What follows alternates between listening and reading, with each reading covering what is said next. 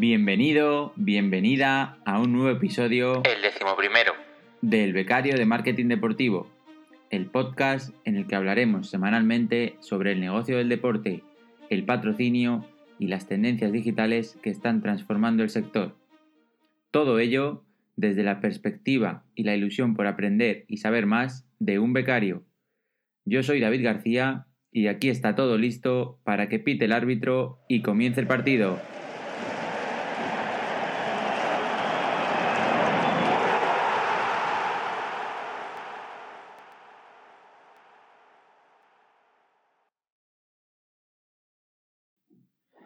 Hola a todos, ¿qué tal? Bienvenidos de nuevo a un episodio más del Becario de Marketing Deportivo. Hoy tenemos el placer de hablar nada más y nada menos que con Beñat Bengoechea, fundador de Sporter, una startup eh, española especializada en el mundo del deporte que comenzó como un software as a service, como un sistema de, bueno, pues de gestión para entidades deportivas y que durante la cuarentena y el confinamiento se convirtió en algo más parecido a una consultora especializada en ayudar a entidades y clubes deportivos en su transformación hacia el mundo digital. Algo que a día de hoy es innegociable y todo, todas las entidades deportivas tienen que dar este paso. Una digitalización que, como vemos cada día en las entrevistas, pues es básica, es un must para, cada, para todas las entidades deportivas que quieran sobrevivir en este mundo actual y para ayudar a este tipo de entidades y clubes deportivos que muchas veces pues están gestionados digamos de manera familiar o por personas no expertas pues nace Sporter como consultora especializada en digitalización de clubes y entidades deportivas como he dicho pero quién, quién mejor para contárnoslo que, que su propio fundador Beñat Bengoechea como digo Así que sin más dilación os dejo con él. Hola Beñat, ¿qué tal? Hola David, ¿qué tal? Muchas gracias por, por estar aquí, por aceptar la invitación de, del becario de marketing deportivo y nada, un placer tenerte aquí. Ah, hombre, gracias a ti por la oportunidad. Como te he comentado fuera de micro, eh, bueno, pues todas las, las entrevistas o charlas me gusta comenzarlas con una serie de preguntas rápidas para que, bueno, pues así la audiencia pueda, pueda conocerte un poquito mejor, digamos, en aspectos fuera del, del profesional y hacerse una idea de, de, con qué tipo de personas estamos hablando, ¿vale? Genial, genial. Dale. Pues vamos allá. ¿Mar o montaña? Soy más de mar. Eh, vivo en Ondarribia, en la costa, así que al final sería un pecado no decir mar. ¿Dulce o salado? A mí soy de dulce, peco mucho de goloso. Genial. ¿Una comida? Una comida, pues garbanzos. Garbanzos. ¿Así solos? no, no, con cualquier cosa, pero tanto en hummus como en potaje de la abuela, todo vale. Sí, sí, el garbanzo, sí, sí. la verdad que me gusta mucho. ¿Pelis o series? Pues te digo series, pero la verdad que ni fu ni fa, ninguna de los dos. ¿No? ¿Y si te no. pregunto una serie? Una serie. Breaking Bad, por ejemplo. Una, una mítica. Una mítica. De hecho, la estoy volviendo a ver ahora mismo. sí, a, a, veces es mejor ver una repetida que, que empezar otra. Más vale que... malo conocido que bueno por conocer, ¿no? Dicen. Totalmente. eh, en orden de preferencia, ¿libro en papel, ebook o audiolibro? Eh, ebook, después en papel y finalmente audiolibro. Eres la primera persona que no dice el libro en papel, ¿eh? el primero. Sí, bueno, es que estoy muy concienciado con el medio ambiente. Eso es. ¿Y un libro? Un libro, eh, no sé, no sé, no te sabría decir. Uno que me, marcó es Invertir en bolsa desde cero. Hace años que, que, lo leí, que fue lo que me introdujo un poquito a la bolsa de, de Gregorio. Qué chulo. Pues si a alguien le interesa iniciarse en el mundo bursátil, ya, ya, ya sabe lo que tiene que hacer. Una, la aplicación favorita del móvil. Eh, la aplicación, no sé, la más utilizada WhatsApp, no, tal vez el, el, correo, no sé. Y la favorita, pues, qué sé, Strava, tal vez. Eres deportista, ¿no? sí, sí. Perfecto. ¿Un país que visitar? ¿Que me gustaría visitar, te refieres? Sí, que te gustaría visitar. Ajá. Pues Australia, la verdad que tengo muchas ganas de ir. A ver si cuando, cuando se pueda, cuando nos dejen, ya sabes. Eh, un deporte que, que practicas. El triatlón. Wow, casi nada. Sí, sí, sí. un deporte que consumir. En tele o ver.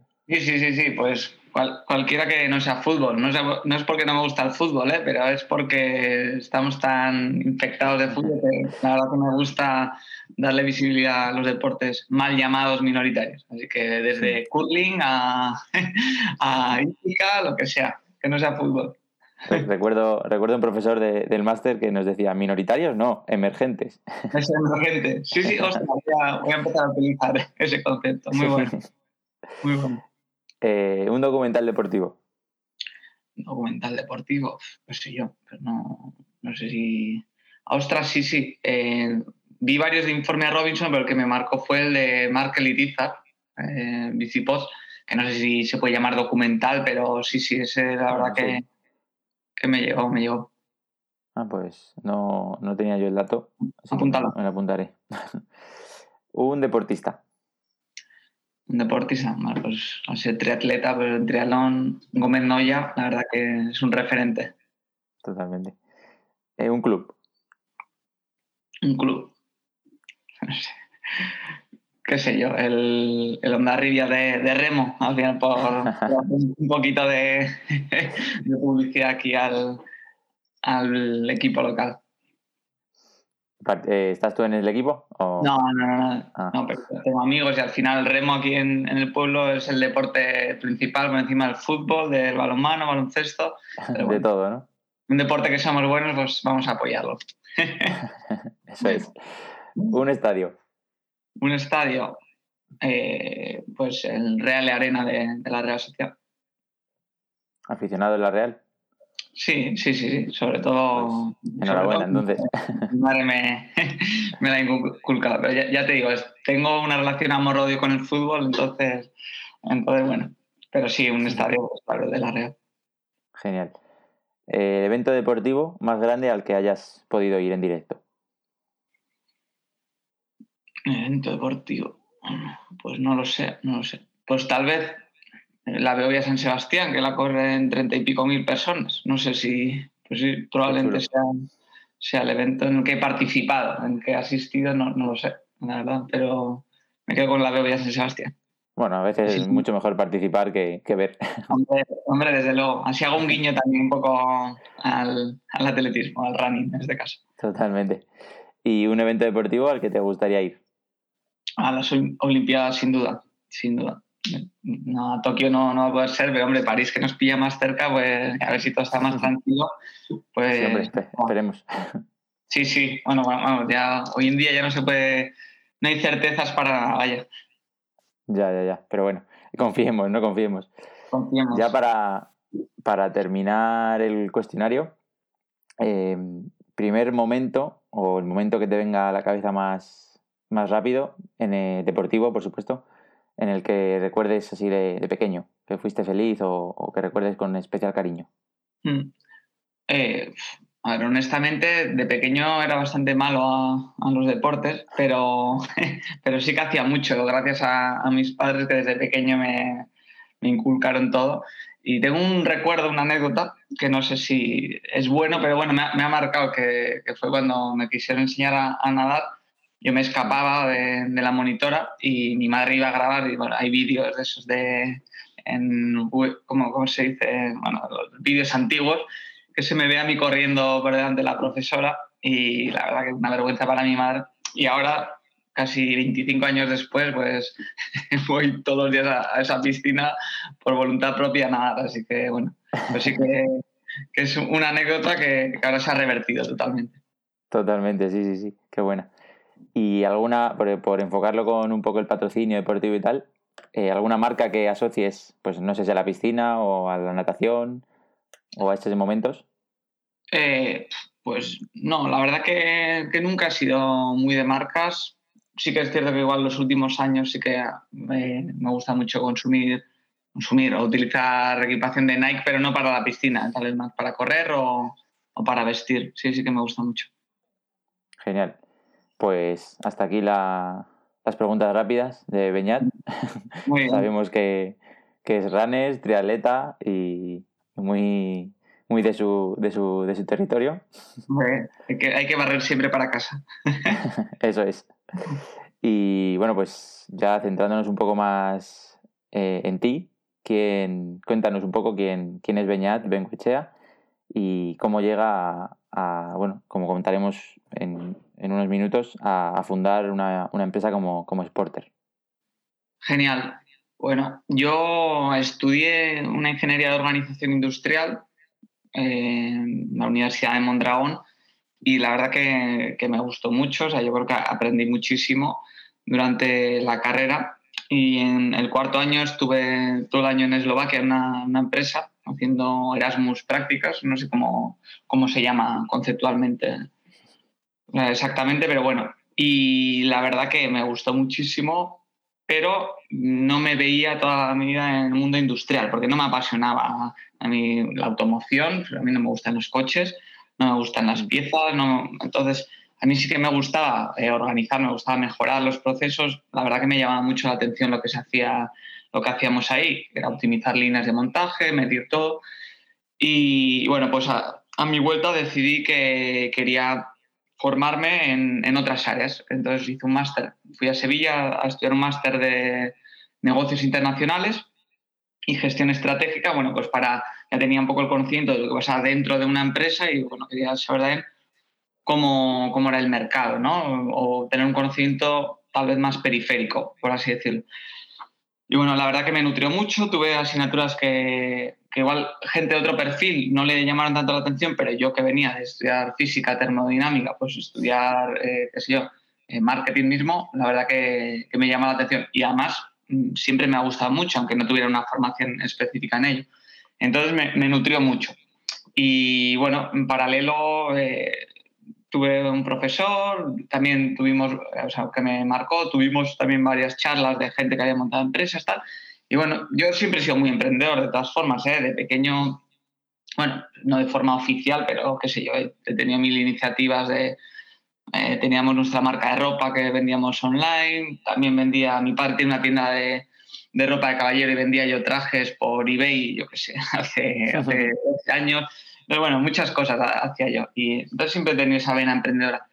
Y, bueno, un día estaba reflexionando yo, dije, oye, mi pasión es el deporte. Eh, tengo una vena emprendedora pues innata y también me he formado y también creo que tengo competencias en mejorar procesos, en optimizar, eh, optimizar tareas, tal puse, bueno, pues hice como un combo entre estas tres cosas y creé Sporter. Sporter 1.0, porque ahora se ha convertido en otra cosa. Pero originalmente era un software de gestión de clubes. Entonces, permitía mm, mejorar el funcionamiento de un club deportivo, ya que yo había estado en un mundo industrial donde se medía todo al milisegundo y después veías un club, no vas a decir un club profesional, pero un club de pueblo que, al final los, los gestionan, que son voluntarios y lo hacen como buenamente pueden, pero es que no un club funciona prácticamente igual a una empresa sin, el ánimo de lucro, ¿no? Pero en teoría pues, los procesos son iguales, pero yo veía que había una disparidad enorme.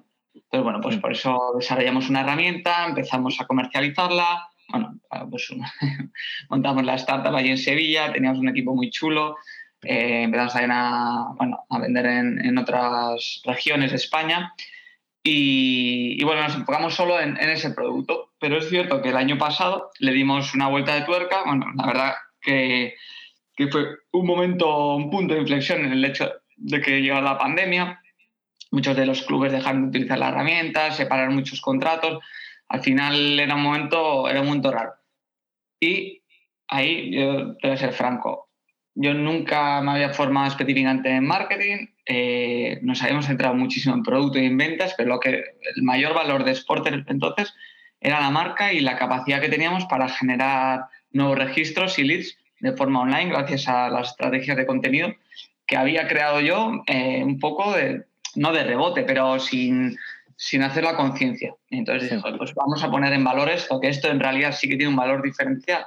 Vamos a posicionar la marca en el sector deportivo, tecnológico, eh, de una forma, porque es muy de nicho y creo que, podemos convertirnos en, líderes, Mientras que en cambio en software de gestión había, había ya herramientas más asentadas en el mercado ¿no? y, y que nos costaba mucho competir contra ellas.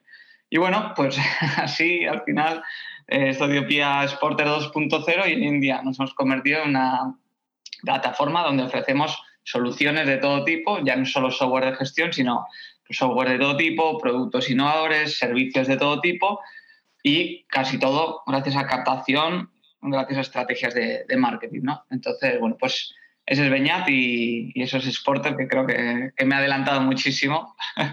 no, no, no, te preocupes. Al final, el Beñat y Sporter van de la mano. Sí, sí, sí. Eh, montas Sporter, tengo entendido, en noviembre del 2017. Sí, probablemente. Por lo menos eso pone en LinkedIn. Vale, vale, pues entonces seguro. y nos comentas que, digamos, el, paso de, de SaaS, de software a, bueno, pues al 2.0 este que llamas, es en la, a partir de la cuarentena, entiendo que un año o menos de un año hace. Sí, sí, sí, sí, hace un año, justo. ¿Y habéis pensado en retomar cuando se pueda la parte 1 e integrarla en, esta nueva eh, versión? No, no, no, yo creo que, está descartado porque no éramos tan competitivos eh, a nivel de producto y sobre todo ahora muchos de nuestros partners eran aquel entonces competencia nuestra. Eh, y, la verdad que estamos muy cómodos llevándoles clientes a ellos y, bueno, nuestro modelo de negociar es diferente. Nosotros llevamos clientes a nuestros partners y ganamos dinero por ello, pero no queremos asumir otros procesos como eh, servicio de atención al cliente, desarrollar el producto. No tenemos ahora un equipo técnico, de hecho, para, para eso. Entonces, no, no nos lo planteamos. Así que es un, fue un cambio sin, sin retorno, ¿no? Sí, sí. Además es más cómodo que en lugar de, competir con la gente, pues cooperar con todos. Y en, este sector que es tan puñetero, por así llamarlo, sector deportivo, que ya de por sí es poco profesional, pues lo, juntas con la tecnología en el deporte, pues imagínate que todavía que poca cultura, cultura hay, como para que los pocos agentes que hay intentando hacer negocios se peleen entre ellos. Entonces, bueno, pues Sporter se lleva bien con todos. eso, eso es lo importante. Eh, has hablado de clubes, bueno, que, pues eso, que no tienen las, las tareas, los procesos eh, muy profesionalizados o muy, mm. digamos, profesionalizados, acabo de decirlo, muy, muy instaurados. ¿Qué, ¿Qué, tipo de clubes o, o, propiedades deportivas son las que más, las más receptivas a, a, vuestro, a vuestros productos? Mm. Eh, algo que hemos identificado es que no se ha de categorizar por tipo de club, es decir, club de fútbol, club de balonmano o tamaño un equipo o 30 equipos, sino que es por el perfil de personas que lo gestionan. Entonces, eh, un perfil de una directiva pues, con más años, con menos eh, conocimientos tecnológicos y también menor concienciación, normalmente es menos propenso a, dar el salto hacia la digitalización, obviamente, y directivas más jóvenes o personas responsables con, mayores inquietudes, incluso con, formación en gestión deportiva o, formación en, administración de empresas, tal, pues muchas veces es más proclive a, intentar ¿no? pues digitalizar el club porque no lo ven como, un gasto, sino como, una inversión. Después muchas veces se, se retorna esa inversión. Eso es. Y aunque la forma de tratarlos digamos, vaya en función de lo que acabas de comentar. Al final, en vuestra cartera supongo que sí que habrá más tipos de clubes de un deporte o de una, no sé si llamarlo como categoría, mm. o, bueno, nivel profesional, amateur. ¿Cómo nos puedes contar algo de eso? Un poco. Sí, sí, sí. Pero fíjate que, mm, que no es lo mismo hace un año, que sí que teníamos unos clientes que eran nuestros y tenían una tipología u otra, pero ahora mismo tenemos más de 30 partners eh, algunos ofrecen software de gestión para clubes, pero otros eh, un software para control de aforo, otros un software para clubes de profesionales para, de fan engagement, otros son productos para deportistas, otros son productos para gimnasios. Entonces, hemos diversificado mucho a nivel producto, servicio y, y software y también a los target a los que nos dirigimos. Entonces, lo que antes era casi siempre para clubes deportivos amateur, Ahora tenemos desde un club de amigos de 15 personas que pueden usar alguna herramienta o alguna solución que tenemos ya hemos trabajado con clubes de, primera división también de, de, fútbol. Así que bueno, pues tenemos, tenemos diferente tipología de productos para diferente target. El abanico, el abanico es amplio entonces, ¿no? pero eh, es importante recalcar que normalmente no son nuestros clientes, sino que nosotros somos quienes generamos el negocio para que luego nuestros partners los conviertan en clientes y sean ellos quienes les proveen de los productos, servicios. Somos un tipo marketplace, eh, pero pues específico para, el deporte. Genial, genial, genial. Y de todas estas servicios, digamos, que ofrecéis, que bueno, pues consultoría, eh, mm. gestión de aforos, como has comentado y demás, ¿cuál es el más demandado ahora? Hmm. Vale. nosotros desde, desde, el principio de este año categorizamos Sporter en dos diferentes ramas y una es Sporter Digital Solutions, que es donde entran todos nuestros partners tecnológicos, tanto con software, con productos o servicios, y después está Sporter Consulting, donde sí que es nuestro equipo quien trabaja en hacer pues, consultoría digital, consultoría de comunicación, consultoría de marketing deportivo. Entonces, eh, son dos modelos totalmente diferentes y bueno, pues probablemente ahora mismo tenga más demanda la parte de, consulting, no, más demanda, obviamente es mucho más fácil vender eh, muchas suscripciones a, software, pero el trabajo que nos requiere hacer una consultoría digital a, una empresa es mayor y por tanto es más fácil que, no, que estemos saturados en ese punto. Lo otro es prácticamente eh, está prácticamente escalable, entiendo, ¿no? Sí, escalable es desde luego y está prácticamente automatizado. Entonces, no, no es que hay demanda, obviamente, pero no nos, no nos requiere apenas de, tiempo, mientras que en consulting sí que estamos pues enfocándonos en, en, bueno, en dedicar más recursos porque sí que nos permite no solo vender productos de terceros, sino que de verdad nos consideramos gente que sabe, que controla de tecnología de innovación en el deporte, pues queremos ayudar a entidades deportivas a que, a analicen su negocio o su entidad deportiva y a implementar nuevas soluciones o, estrategias relacionadas con tecnología e innovación en su entidad. Entonces, muchas veces veíamos que venían, oye, quiero un software, pero en realidad igual no necesitas un software, igual tienes que hacer un cambio estructural, igual tienes que, que empezar por la base, ¿no? Entonces, por eso nos hemos metido también un poco en el, fango de, los clubes y, las empresas a trabajar con ellos. En conclusión, tenemos dos líneas de negocio y una nos requiere más tiempo, pero también nos retorna más a nivel económico, pero bueno, sobre todo a nivel eh, de satisfacción personal, porque trabajar más de cerca con uno. Y el otro, la verdad que, lo estamos haciendo, bueno, pues escalar para ofrecer más soluciones a los clubes y, y también pues que ganemos más, más dinero, obviamente. Eso es, genial. Y si nos puedes contar algún caso de éxito en concreto, no sé, no sé si con, sin nombres, con nombres, pero bueno, por aterrizar un poco todo esto, toda esta información. Sí, sí, sí. Además, casualidad, justo hoy, hoy hemos terminado de... En la web no hay ningún caso de éxito publicado porque hemos hecho una reestructuración de la web hace poco y hoy hemos terminado de redactarlos, así que los subiremos pronto. Así que bueno, para generar hype, eh, no voy a comentar ningún caso de éxito. Si queréis conocer cinco casos de éxito que, hemos tenido, a partir de la semana que viene en nuestra web. Te ha quedado perfecto. Luego dejaré el enlace a, la web en las notas del episodio. Vale, estupendo. Y, y los más interesados pues podrán consultarlo.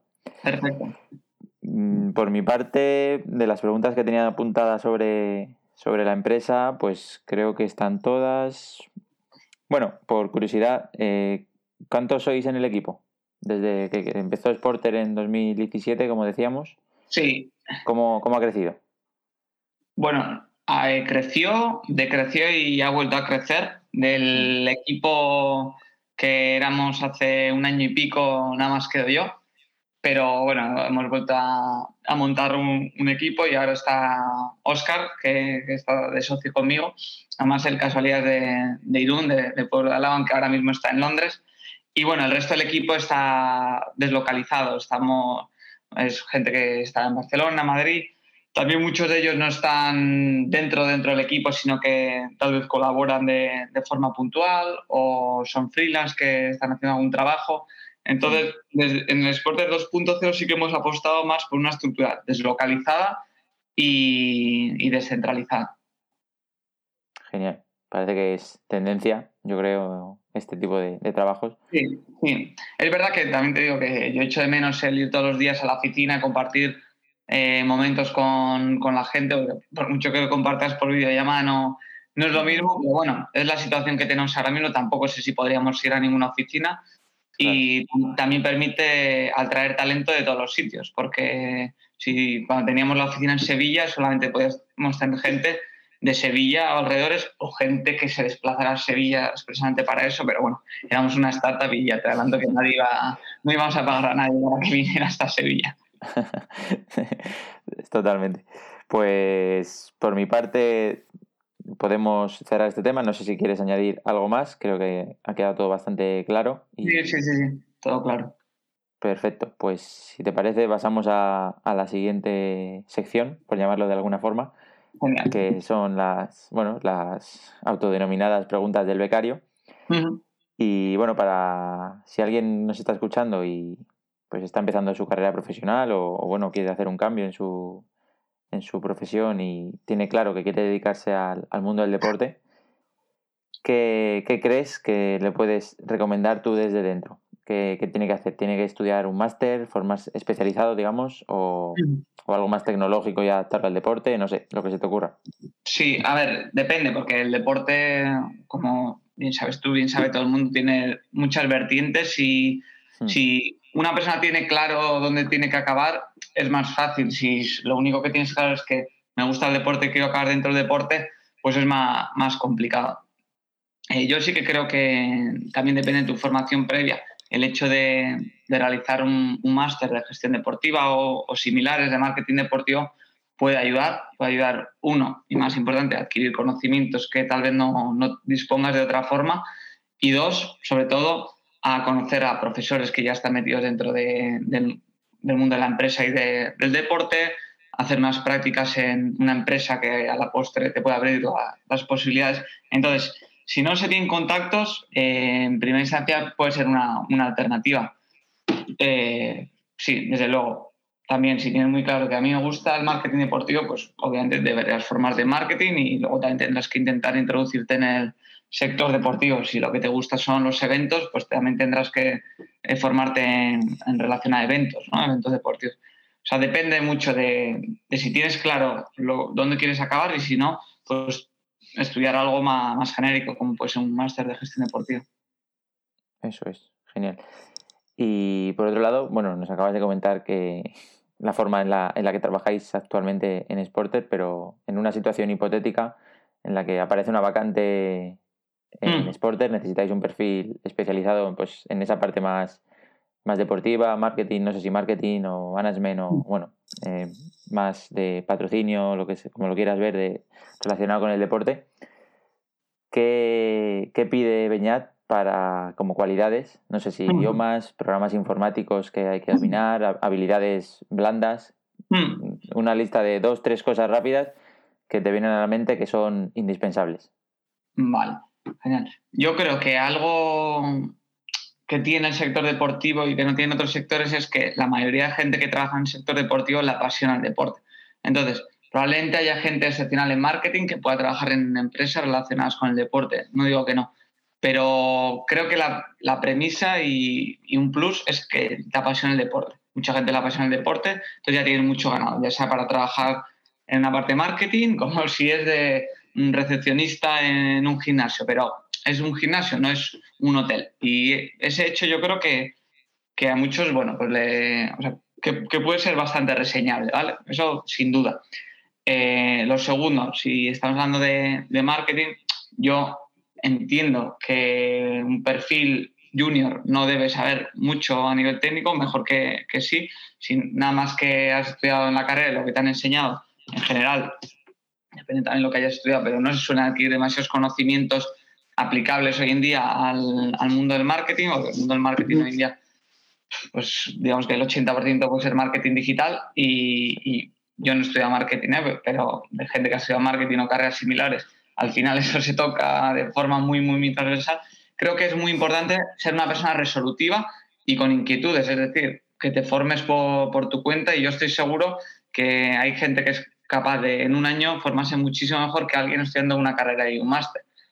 yo, cuando ha habido solicitudes tanto para hacer prácticas como para vacantes que hemos tenido, pues obviamente te fijas ¿no? en, la formación, pero para mí es más reseñable la experiencia y, oye, o, que me demuestren, últimamente teníamos una vacante para, de hecho todavía está abierta, para, eh, para el equipo de, comunicación de Sporter, para, para, redactar, vaya, y lo que decía es, oye, redáctame un artículo con estas características. A mí que más me da que tengas siete máster si luego no sabes eh, desempeñar la función. Pero bueno, eso es muy enfocado a, la tarea. Pero para mí es mucho más importante cómo es una persona a nivel de actitud, lo resolutiva que pueda ser, que conozca herramientas.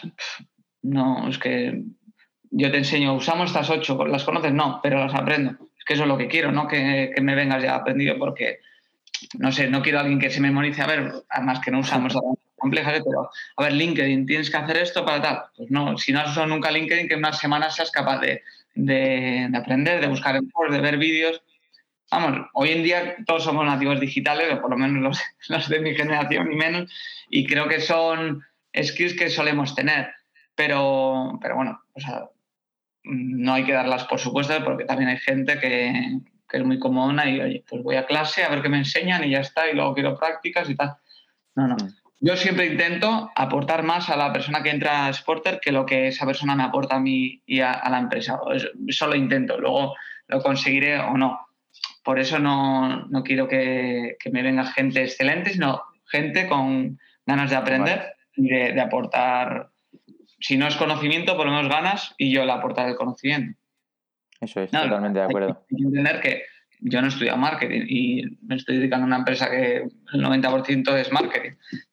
y, hay gente mil veces mejor que yo y ojalá entre gente, de hecho ahora en el equipo tengo un chico y una chica que, yo creo que son mejores que yo, desde luego, pero pues mejor, oye, yo les aportaré otras cosas, eso es lo que, lo que quiero, vaya. Genial, como dices ahora todo el conocimiento está, está a golpe de clic y es mucho más importante las, las ganas de, de, aprenderlo o de conocerlo que el, hecho de, el hecho en sí mismo de, de conocerlo, como digo.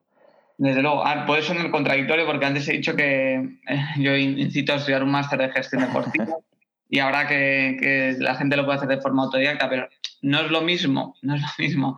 Si te quieres abrir una carrera en el sector deportivo, pues la puerta de entrada, si no tienes conocidos oportunidades, yo creo que es la formación más arreglada, y, pero sobre todo enfocada a contactos, mientras que, por ejemplo, para trabajar en marketing, hablando de marketing, es que no creo que tengas que estudiar un máster.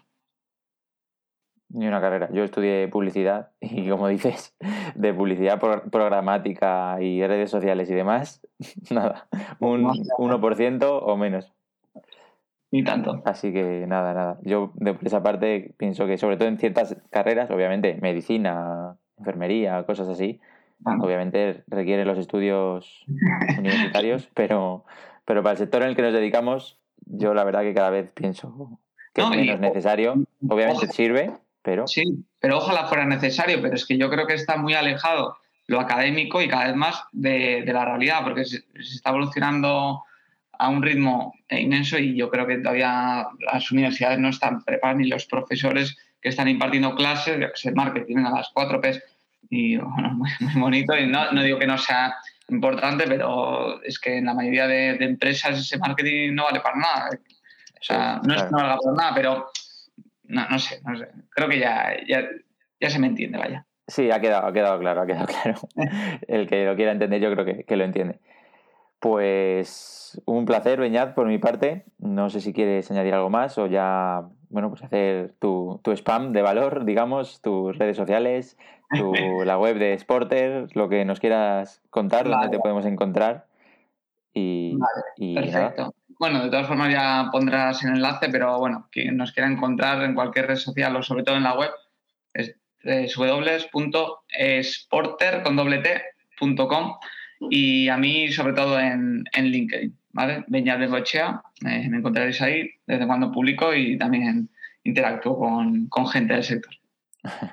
¿El LinkedIn o, corriendo por la montaña, no? no, no soy de montaña, soy más de, asfalto a pista, pero sí, sí. Pues ya sabemos, sí, dejaré los, eh, los enlaces en, las notas del episodio. Estupendo. Y, nada, un placer charlar contigo, Beñat. Nos, nos veremos, por seguro, porque este sector al final es, es, muy pequeño. Muy pequeño. Oye, David, pues muchísimas gracias. Muchas gracias a ti, Beñat. Nos vemos pronto, chao. Hasta luego. turns the corner for the win.